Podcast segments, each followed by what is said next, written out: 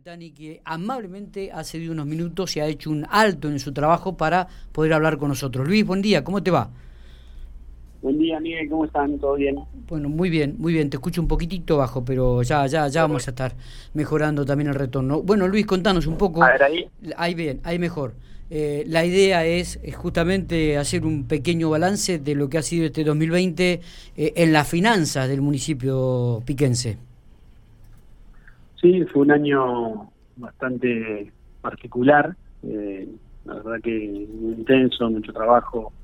Eh, terminamos bien, la verdad que estamos llegando a, bueno, cumplimos todo todo el año los, compromisos en tiempo y forma, a pesar de caída en la recaudación que tuvimos en los primeros meses de la, la pandemia, ya por abril, mayo, después se comenzó a recuperar y bueno, terminamos el año eh, niveles superiores a los del inicio de año. Eso, con niveles superiores, no, se escuchó bien por ahí, digo. Con sí, con niveles superiores a, lo, a la recaudación de enero y febrero. Ah, bien. Así, eh, sí, sí, se recuperó después de abril, que fue el momento más, más difícil, donde hubo un gran descenso por el cierre, por la fase 1 y a partir del mes siguiente ya empezaron a recuperarse, los vecinos, bueno, los que, tienen cumplimiento continuaron, se recuperó fuerte y con el plan de, regularización de deuda de estos últimos tres meses del año también nos ayudó a estar por encima de, los niveles del inicio del 2020. Está bien, eh, el, el, programa... tuvimos... El, programa digo de regularización de regularización de deuda fue importante, ¿no? ¿Cuál, cuál fue la recaudación que terminó cerrando Luis? Eh, bueno, cierra el 31 de diciembre y yo tengo unos datos de ahora 10 días atrás. Y ya estábamos en 1.700 casos y más de 30 millones de, de, pesos de recaudación, tanto de contado como en plan de pagos. Bien. La verdad que, que muy bien y bueno, estamos estos últimos días del año eh, también difundiendo el, plan porque continúa, que, seguir eh, acercándose para pagar en 24 cuotas y para hacerse mm, adherirse a débito automático y factura electrónica para eh, tener un 10% de descuento en las tasas del 2021. Está bien. Así que eso, eso nos ayudó. Eh, con, con respecto a, los, pagos, todos los meses pudimos cumplir en tiempo y forma el pago de sueldo, aguinaldo, de horas extra de los proveedores. Achicamos la deuda con proveedores ahora al cierre del año comparado con el cierre del año anterior. Eh, básicamente estamos al día, salvo cuestiones administrativas con el, tiempo que, demoran los procesos acá internos de, las facturas, pero pero estamos estamos bien con los proveedores, no tenemos ningún problema en ese sentido. Se han podido adquirir eh, equipamiento de, varias áreas de, la maquinarias, digo, de, caminos vecinales, de, planificación, de servicios públicos, que bueno, que eso eso también fue importante, porque son bienes de capital importantes para, para la gestión. Sí. ¿Qué queda pendiente, Luis? ¿Qué queda pendiente que hubiesen querido concretar en este 2020 eh, desde tu secretaría? Respecto de mi secretaría, lo que queda es una mejora en la, eficiencia administrativa y en los procesos internos. Es bastante eh, complicado todo el entramado administrativo de toda la municipalidad, ¿no? ¿no? solo la área nuestra, y también lo que nosotros tenemos acá es una un sistemas informáticos eh, bastante antiguos en, un área y, muy modernos en otra. O sea, hay, toda la de renta se actualizó el sistema hace unos años, que se sigue mejorando y que, que obviamente eso funciona muy bien, y hay toda una parte de proveedores y de tesorería que son sistemas que tienen más de 20 años y incluso algunas áreas que no se trabajan en un sistema, con lo cual es todo proceso a papel, todo eso la gran tarea la gran tarea pendiente para, para el año que viene, que este año hemos hemos mejorado, obviamente impulsado por, por, por la pandemia, también hubo que hacer pasar mucho a, trámites digitales y online y eso eso se notó y se mejoró y se mejoró la recaudación de, de tasas a través de home banking, pero hay muchísimo por, por recorrer y por mejorar en ese aspecto. Eh, eh, es una de, los puntos pendientes. Eh, está bien. Este anunció ayer la intendenta que se paga aguinaldo este sábado 19 y sueldos el jueves 24. Em, no, sí, el sábado se paga aguinaldo. Claro. Y sueldos el miércoles 23. Miércoles 23. Ajá, nos había dicho jueves 24, o sea que se adelanta, claro, 23 a la noche, ya va a estar depositado en el día 23.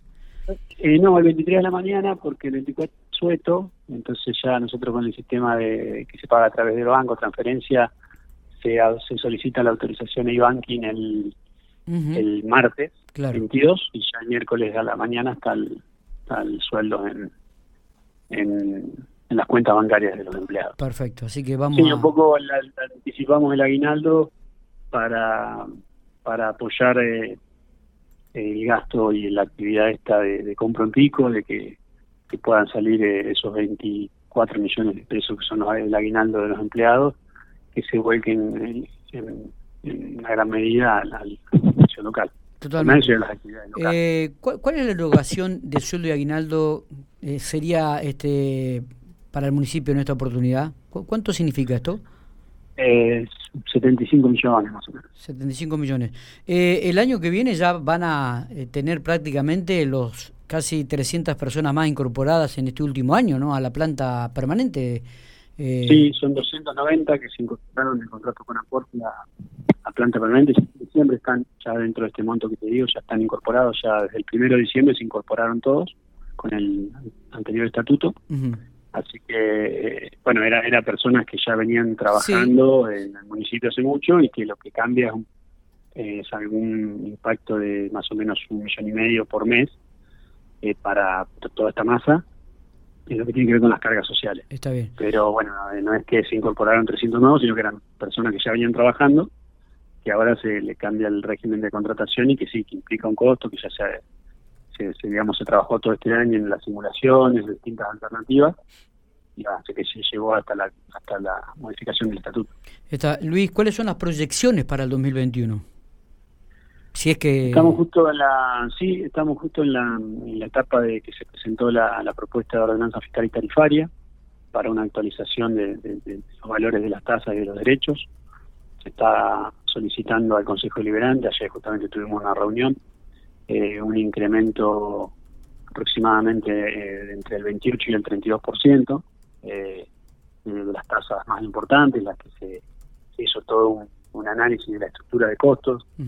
Se volvió a, tener eso que durante varios años no se había implementado en el municipio, desde analizar el costo de, los servicios prestados y fijar una tasa que, guarde relación con eso, o sea, que sea estrictamente para cubrir el costo del, servicio. Está bien. Esto hizo que algunas tasas se modificaran más, algunas se mantuvieran casi al mismo valor anterior y en promedio estamos entre un 28 y un 32%, 28 para lo que es tierra, vecino en tierra, calle de tierra y 32 para un vecino sobre calle de pavimento. Eh, eso se solicitó al, Consejo y bueno, ya tuvimos algunas reuniones. Y por otro lado presentamos el proyecto de presupuesto 2021 con, con un incremento de aproximadamente 36% con respecto al presupuesto anterior, en gran medida explicado por un incremento del casi 80% de las erogaciones de capital. Y también, obviamente, por, por, por el incremento eh, salarial, del, digamos, en la masa salarial, que, que, ahí respetamos lo que es la pauta salarial que determina la provincia. Eh, en cuanto a eso, también supusimos, eh, bueno, también del presupuesto provincial tomamos lo que es el, la coparticipación, cuál va a ser la proyección de coparticipación. También eh, se, aumentan ese, más o menos en esos porcentajes, 35%. Y supusimos un incremento de la, de la recaudación de tasas del 40% respecto, 41% respecto a este año. 41%. claro, pensamos ser más, más eficientes en la, la, en la recaudación. Está bien. Eh, eh, para, cerrar, eh, dentro de lo que es el presupuesto, ayer analizábamos justamente con gente del Consejo Deliberante, en el año 2020 el 66% del presupuesto se iba en sueldos y en el 2021 se proyecta que sea el 57%, es decir, una baja de 9 puntos. Y, ¿Esto es así? ¿Realmente, Luis? Es la participación relativa, no es que descienden los lo, la masa salarial. La masa salarial se incrementa, por esto que te decía, más o menos un 21% por el incremento de la pauta salarial fijada por provincia, pero como se incrementan las erogaciones de capital el año próximo con inversiones que se van a hacer, sí. tienen más peso otras erogaciones como, como obra pública y como gasto de capital que eh, sueldos. Sueldos, como decís vos, va a representar menos del 60%, el otro 40% va a estar distribuido entre las otras las otras partidas, digamos. La, última, digo, entonces, la, la economía del municipio de General Pico está estabilizada, está bien y hay buena proyección para el 2021. Sí, sí, la verdad que cerramos bien el año, hay que destacar que a todos los municipios, la provincia nos hizo una asistencia ya por el mes de mayo eh, de unos 80 millones, en el caso del municipio de Pico, que eh, nos lo refinanció en 24 cuotas a partir de enero. Está bien. ¿Va, ¿va a poder pagar el municipio las cuotas? Sí, sí, sí, ya está presupuestado, son más de 3 millones por, por mes que se empiezan a pagar desde enero, que se hace el descuento directamente de coparticipación.